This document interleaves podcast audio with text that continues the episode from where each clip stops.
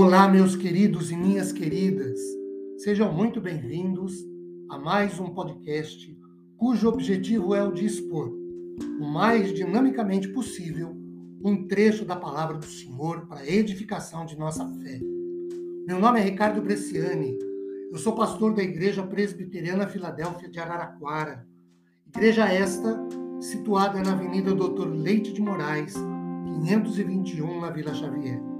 É sempre uma grande alegria levar a todos vocês mais uma reflexão bíblica.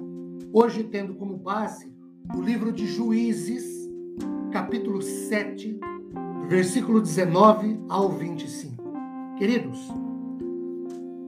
Ju, Juízes, capítulo 7, narra a investida de Gideão ou Jerubaal, de acordo com o versículo 1 com 300 soldados de Israel, de acordo com o versículo 6, num confronto militar contra os midianitas, versículos 1, 2 e 9, pela libertação judaica da opressão desse povo, os midianitas, de acordo com o capítulo 6, versículo 33.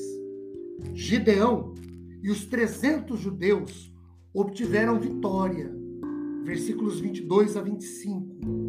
E para isso, se utilizaram de pelo menos três, chamaremos aqui de armas ou estratégias. A primeira delas é o uso de trombetas ou buzina, buzinas, de acordo com o versículo 22. Isso é uma referência à proclamação. A trombeta deveria ser tocada num determinado toque para chamar o soldado à guerra e o fazer avançar. Os soldados, queridos, eles deveriam conhecer os toques ou as proclamações da trombeta para saber o que, quando, como proceder na batalha. Alegoricamente, podemos dizer que a Bíblia, neste contexto, serve-nos como trombeta que nos chama com seus toques e nos diz o que, quando e como nos posicionar para as batalhas da vida. Mas para isso, precisamos conhecer a palavra do Senhor, ouvi-la, pensar sobre ela.